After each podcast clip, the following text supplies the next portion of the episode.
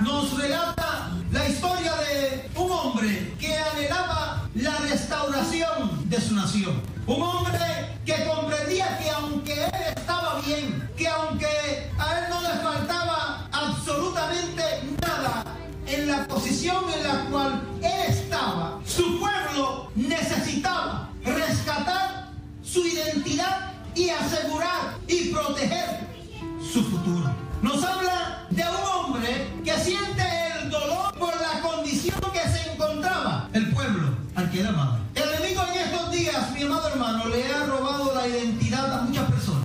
El enemigo en estos días ha confundido a muchos, muchas personas y, y le roba su identidad y se los lleva y hace con ellos cosas inimaginables porque permitieron o le dieron apertura a que él entrara en una u otra ocasión. Abrieron una puerta y él aprovechó esa puerta, entró y hizo con ellos lo que él quería hacer. Pero aquí encontramos un hombre que podemos decir que es tipo de Cristo también, porque este hombre que está cómodo, que no necesita nada, tiene todo, como Cristo allá en los cielos, que lo tenía todo, que no necesitaba nada, él dejó su gloria porque él sabía que había un pueblo necesitado, porque él sabía que había un pueblo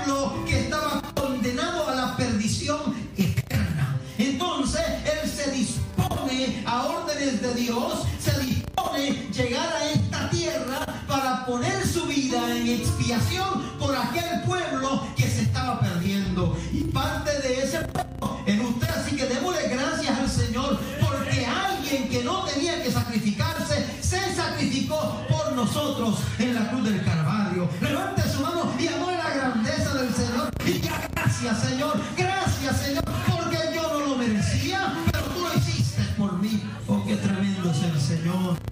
Nehemías estaba atravesando un dilema, dilema tremendo. Atravesaba un dilema porque cuando él habla con este, con esta persona que llega de Jerusalén y le pide un reporte de las cosas que están pasando y le dice cómo se encuentra la ciudad, su corazón se compungió, su corazón se entristeció eh, y se encontraba en una situación tan difícil al pensar que el pueblo estaba eh, sin protección. Entonces esa preocupación le mueve a él, le mueve a él a, buscar una solución para ese problema que se encontraba su pueblo. Los muros estaban derribados y, esto era símbolo de un pueblo destruido, de un pueblo sin destino. Los muros eran los que protegían la ciudad de las personas cuando venían a traer guerra contra el pueblo. Solamente las personas que pertenecían a la ciudad podían entrar al pueblo que estaba amurallado. De modo que al perder los muros perdieron su protección. Qué triste cuando nosotros perdemos aquello que nos está protegiendo. El Espíritu Santo en nuestra vida se convierte en un gran muro que nos protege de los males que están allá afuera de entrar a nuestro corazón para dañar nuestra vida. Pero gracias al Señor por esa gracia inmerecida. Gracias al Señor por ese gran sacrificio que Cristo hizo en la cruz del Calvario, que llegó aquí para darnos la protección que nosotros no teníamos. El tema de hoy es trabajando para la reconstrucción.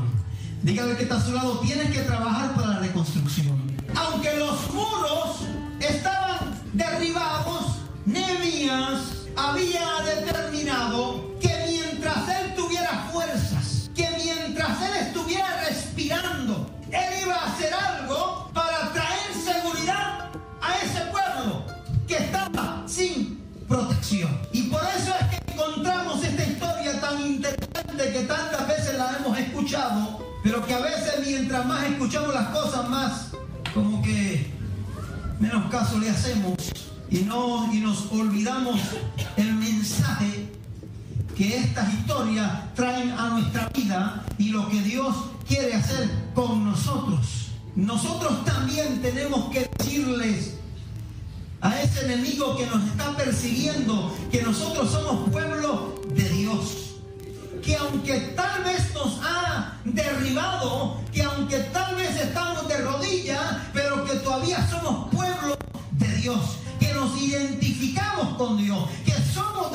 Y que Él no va a poder entrar a nuestro corazón y hacer con Él lo que Él quiera hacer. Nehemías comienza su travesía, comienza su carrera, comienza el trabajo de la reconstrucción con un corazón cargado. La cosa es que nosotros no podremos ni reconstruir nuestra vida, ni la de nadie, si no tenemos un corazón cargado. Si no sentimos y lástima por las cosas que están pasando a nuestro alrededor. Si no sentimos pena o lástima por las cosas que nosotros mismos estamos haciendo que sabemos que no agradan a Dios.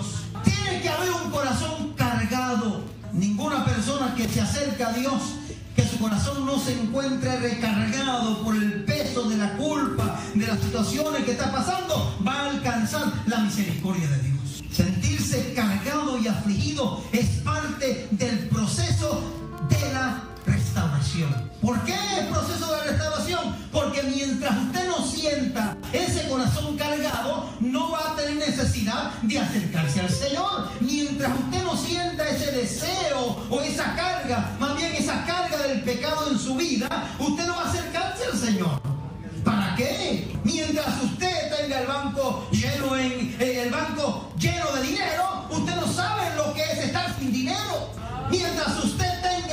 su alacena o su pantry lleno de muchas comidas, el freezer lleno de muchos bistecs y muchas cosas, usted no va a saber lo que es pasar hambre. Usted puede decir, me lamenta mucho la situación que está pasando en este mundo, pero simplemente son palabras. No puede decirlo porque usted no lo ha sentido. Es cuando pasamos por las cosas que las sentimos y nos duelen en el corazón. Ahí es cuando comienza el proceso de restauración. Yo no puedo ayudar a nadie que yo no sienta simpatía por la situación que está pasando. Yo tengo que sentir el dolor de mi hermano, el dolor de mi hermana para poderle ayudar. Mire, el día de, anoche, cuando me mandaron, me mandaron un texto de allá de Nueva York para decirme que investigara porque una una guagua de una iglesia, había tenido un accidente y se murieron seis jóvenes y dos están en condición crítica. Se me hizo un nudo en la garganta. Yo no sabía de dónde eran. Yo sabía que no eran los nuestros, pero se me. Yo, yo, yo, yo no sabía cómo reaccionar, qué decir, porque, wow, ¿cómo estará pasando eh, esta iglesia o este pastor o, o- estas familias en, este momento tan difícil? Investigamos y tratamos de investigar de dónde era y, hasta que supimos que era una iglesia, una iglesia de, afro- eh, de afroamericanos que iban a una actividad para Upstate New York.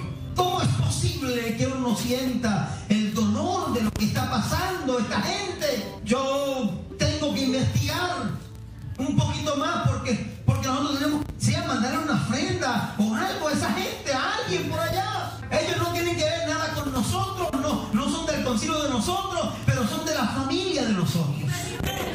Entonces,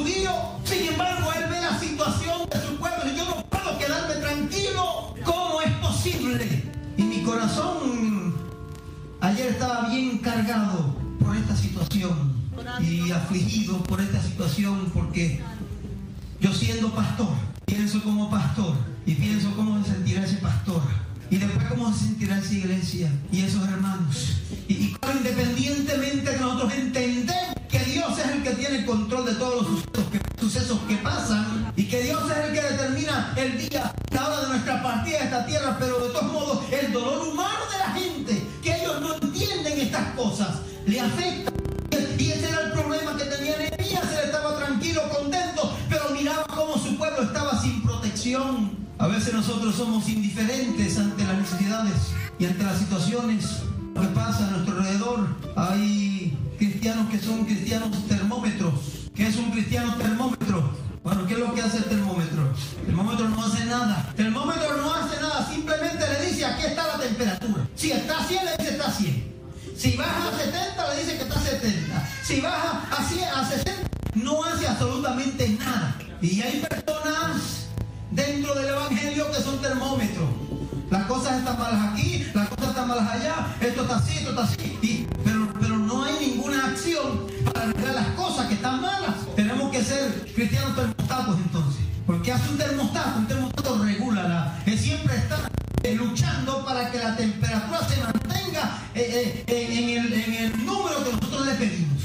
Si baja un poquito, automáticamente prende. Hay que subirlo. Si sube, hay que subirlo. Siempre está trabajando, siempre está haciendo algo para que la temperatura se mantenga en el lugar que tiene que mantenerse. No podemos ser indiferentes ante las necesidades que están pasando alrededor de a nuestros alrededores. Tenemos que envolvernos. Si no podemos envolvernos con nuestras finanzas, nos envolvemos con nuestras oraciones. Porque hay, algo poderoso que es la oración del justo, aquel que clama al Señor. Porque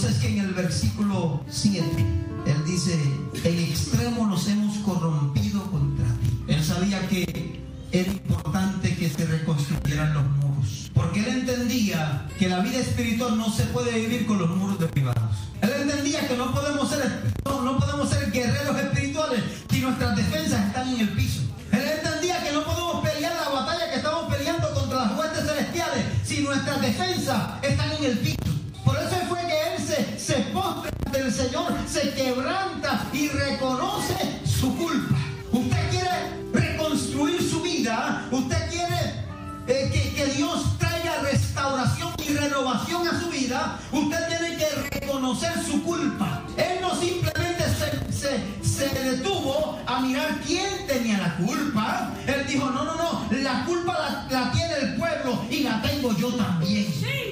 Nosotros tenemos la culpa porque nos hemos corrompido, nos hemos alejado de los preceptos que Dios nos dejó. Si usted quiere que Dios le restaure, reconozca la culpa por sus faltas. Reconozca que la condición espiritual que usted lleva es por su culpa. Deje de estar mirando quién es el culpable de sus insabores. Deje de estar mirando por quién usted no se puede levantar, porque es por usted mismo. Una de las cosas que él dijo es, yo hemos pecado contra ti. Y dice, en extremo, en extremo nos hemos corrompido contra ti, nos hemos guardado los mandamientos, estatutos esto que diste a Moisés tu siervo. Te quiere restauración. La, restauración llega cuando nosotros reconocemos nuestra falta. Cuando nos bajamos del trono. Cuando nos bajamos y decimos, wow, verdaderamente desde el trono, desde el trono, yo no podía ver las cosas como eran. Pero ahora me bajo aquí y yo veo que yo era culpable. Que yo he estado echando la culpa a tanta gente por tanto tiempo. Y ahora reconozco que yo soy el que tengo que levantarme, porque mire, aunque alguien le haya, le haya hecho algo malo a usted, aunque le hayan faltado terriblemente, y usted tenga razón porque a usted le faltaron, la responsabilidad de levantarse es suya, no es del que le ofendió. El que le ofendió, Dios se encargará de esa persona.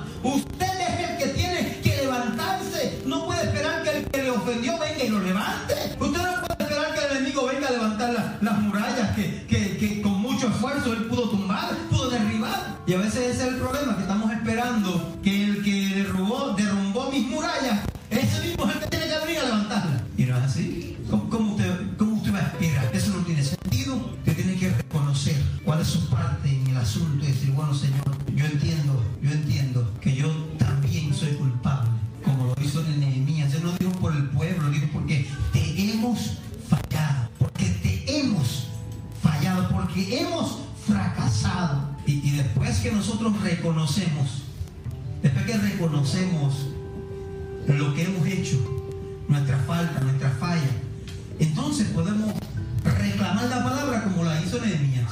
Si usted quiere restaurar su vida, usted tiene que reclamar las promesas que Dios le ha dado. Y en el versículo 8 dice, acuérdate ahora de la palabra que diste a Moisés tu siervo, diciendo, si vosotros pecades, yo os dispersaré los pueblos. Eso fue lo que Dios le dijo a Moisés.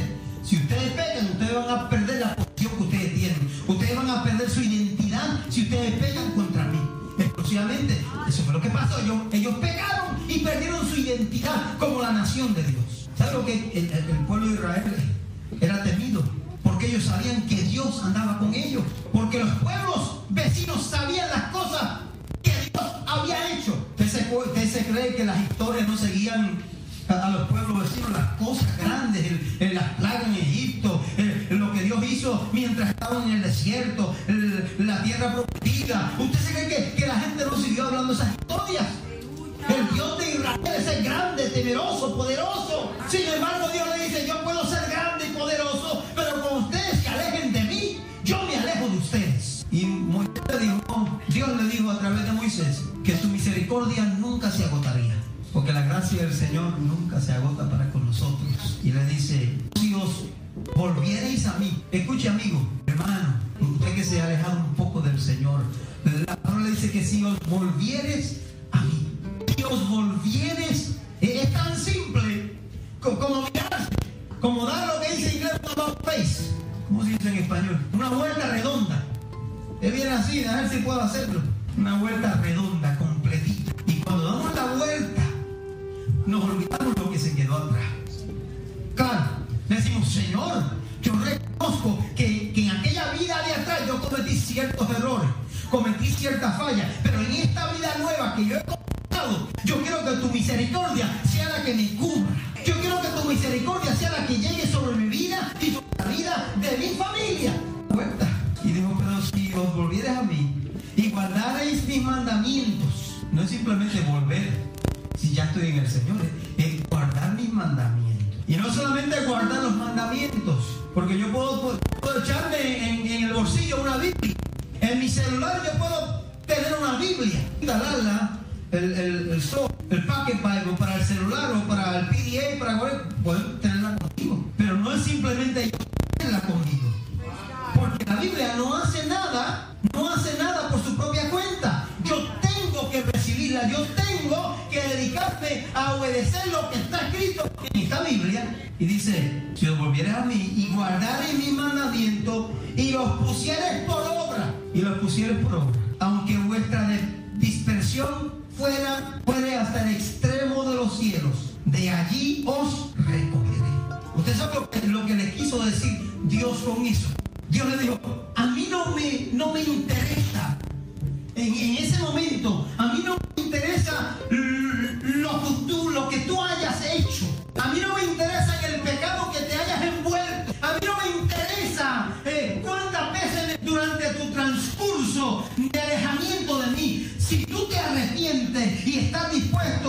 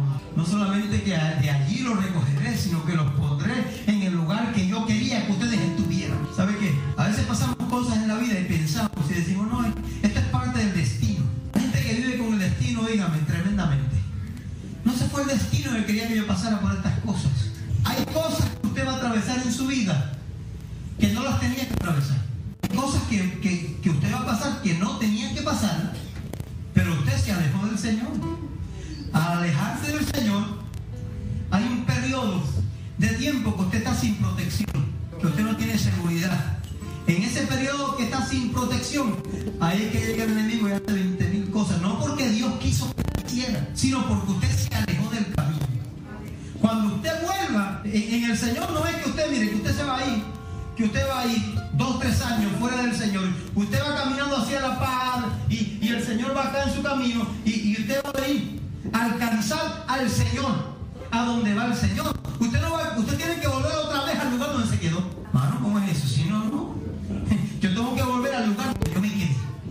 Al lugar donde yo fallé. Al lugar donde yo le fallé al Señor. Ahí yo tengo que llegar para reconocer mi falta. Y para decirle Señor, yo quiero que tú me perdones y que tú me levantes.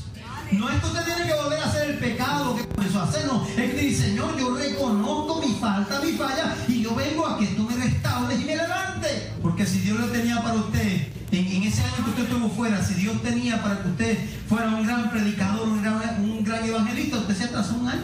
Si Dios le tenía para que usted fuera a trabajar en, eh, para el Señor y quisiera grandes cosas, usted se atrasó un año. Porque usted se desvió. Tiene que volver otra vez al, al punto que usted dejó al Señor. Y cuando llega a ese punto, el Señor le dice que Él lo recoge otra vez. Y lo trae al lugar que Él tenía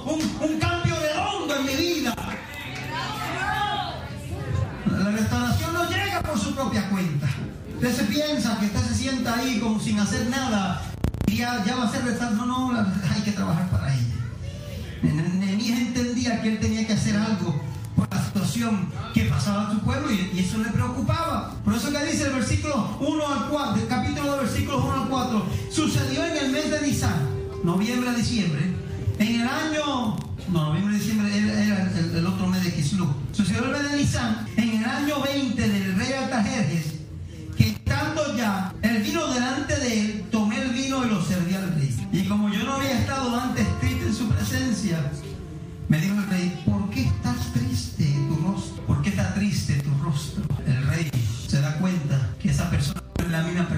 servía siempre. Y es importante, era sumamente importante que el copero mantuviera su misma postura. Porque quién sabe si es que va a envenenar al, rey y está ahí preocupado o está triste porque no puede hacerlo, porque esto y que lo otro. Él, tiene que tener su postura. Y el rey sabía leer la persona. Entonces cuando él llega donde él, dice, ¿por qué estás triste? ¿Qué es lo que te pasa? Dice, y me dijo el rey, ¿por qué estás triste? Y el versículo dice, y dije al rey, para siempre vive el rey. ¿Cómo no estará triste mi rostro cuando la ciudad, casa de los sepulcros de mis padres, está desierta y sus puertas consumidas por el fuego? Me dijo el rey, ¿qué cosas pides? Porque le dice, estoy preocupado, no sé qué hacer, mira la condición, la situación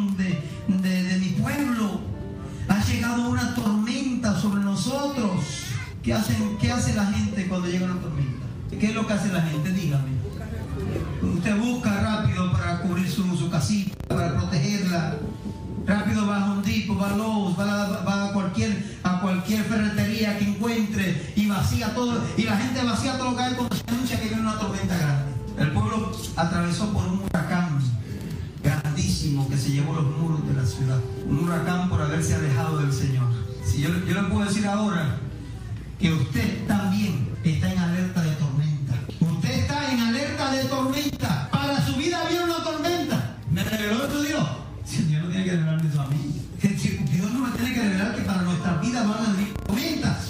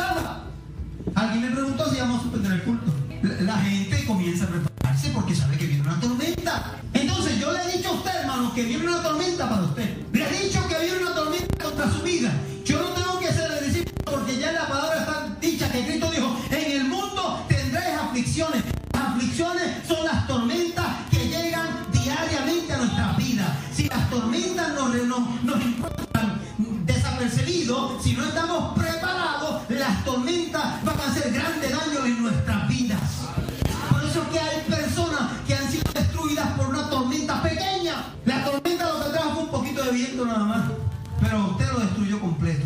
Cualquier otra persona hubiera pasado tranquilo, pero usted lo destruyó completo.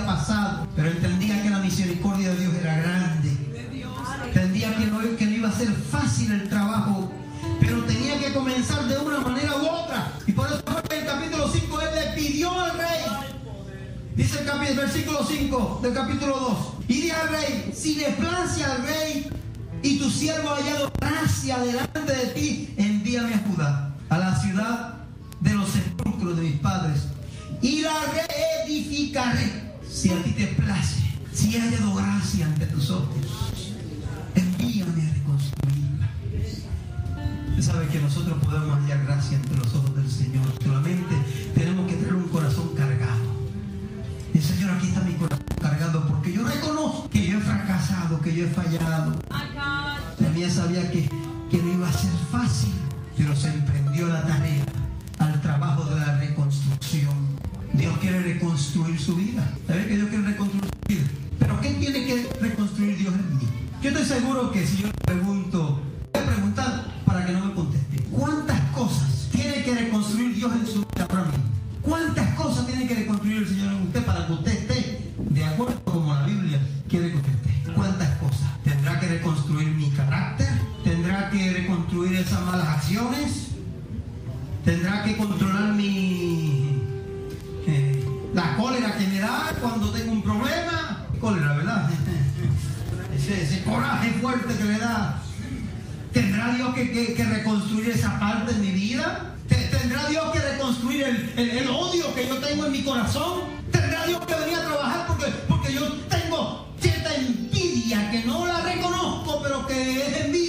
Tendrá Dios que venir a reconstruir esos malos pensamientos que, que pasan por mi mente todos los días. Tendrá Dios que venir a construir esa mala actitud que yo tengo de estar hablando de, del mundo y medio mundo. Tendrá Dios que venir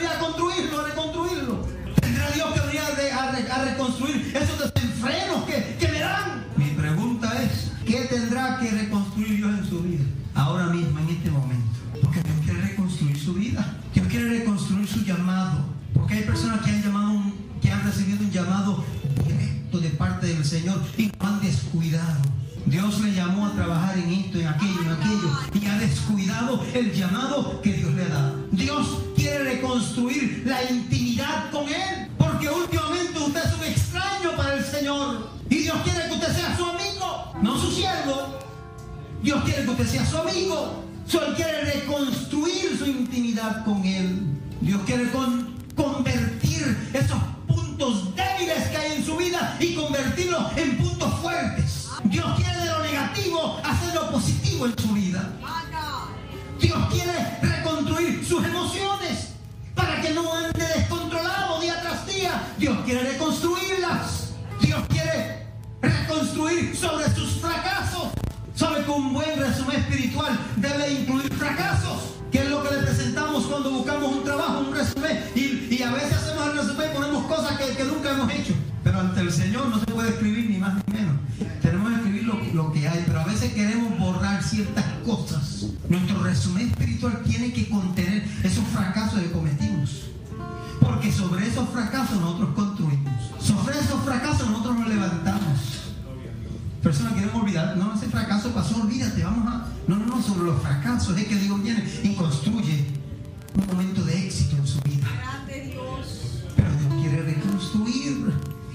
Dios quiere que usted venga, que usted reconstruya esos muros que se han derribado por causa de su falta.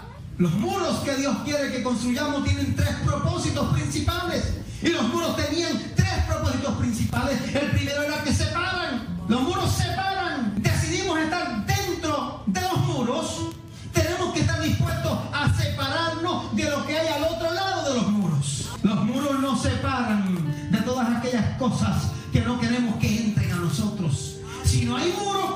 cosa puede entrar a mi vida. Si no tengo la protección del Espíritu Santo, cualquier cosa puede entrar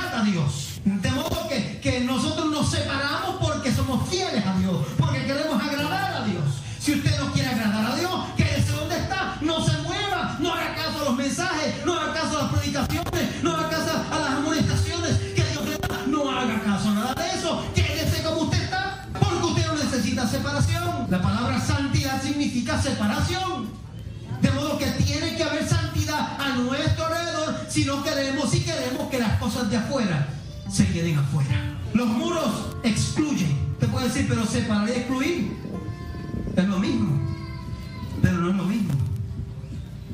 Porque los muros excluyen las cosas que de otra manera buscaríamos fácilmente. Ya no, son parte de nosotros porque no las vemos. ¿Sabe que, que, cuando usted ve algo, es por los ojos que llegan los deseos que, que tenemos nosotros? Vemos algo, eso yo lo quiero. Pero como ahora está dentro del muro, usted se ha separado, ya sus ojos pierden el alcance. O si lo ve, no le interesa. Porque usted está protegido por el Señor. Excluye las muchas oportunidades de fracasar que se encuentran fuera de los muros. Las excluyen, las deja fuera. Se olvida de ellas. Porque dentro del muro no se fracasa. Nadie fracasa dentro del muro. Todos los que fracasan es porque han salido de las puertas del muro. El muro que iba a reedificar Nehemías tenía 10 puertas. Por cualquiera de esas puertas podía salir cualquier persona. De modo que los muros, cuando uno fracasa es porque uno ha escogido una de las puertas para salir. Usted escoge servirle o irse fuera del muro. Dice la palabra en Juan 10:10 10, que, que el ladrón no viene sino para hurtar, matar y destruir. Yo he para que tengan vida,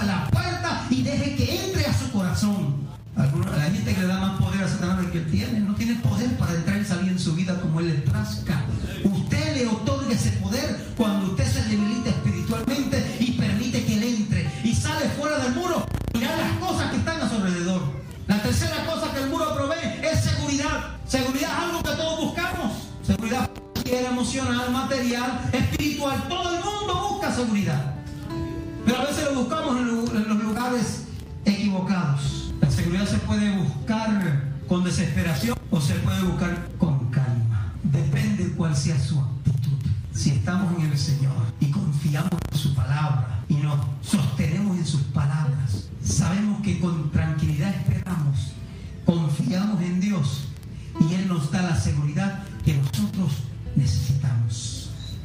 Mientras estemos en esta tierra, no hay tal cosa como una seguridad absoluta.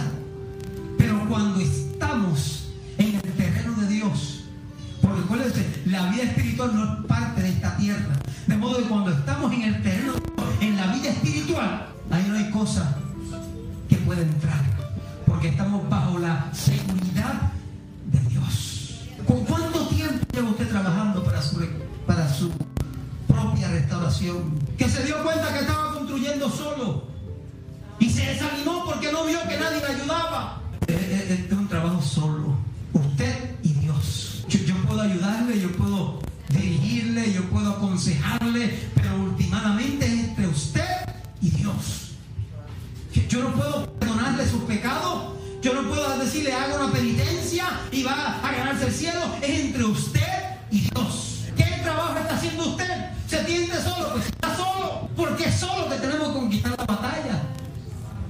en el sentido de que nuestra batalla es personal.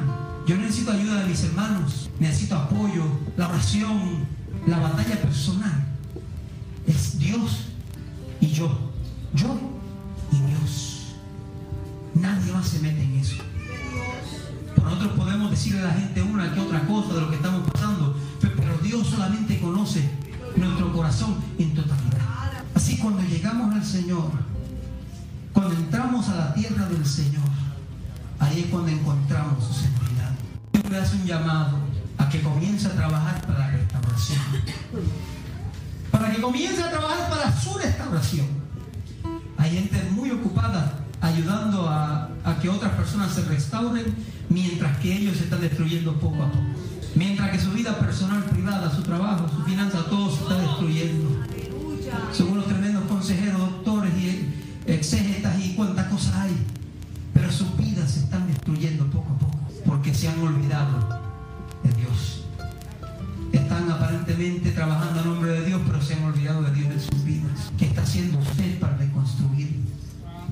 Comience en esta tarde diga, Señor, yo, yo sé que yo tengo que reconstruir mi vida. Yo, me alejé del Señor, me aparté del Señor tanto tiempo atrás y, y no me ha ido bien. Las cosas se han mirado al revés. La desesperación ha sido parte de, mi diario vivir. No confío en nadie, no confío en nada. Reconstruye los muros que hay a su alrededor. Reconstruye los muros en esta tarde. Nehemías dijo, yo me voy a reconstruir los muros. Y cuando pidió a Dios, Dios le contestó. Dios quiere contestar su petición.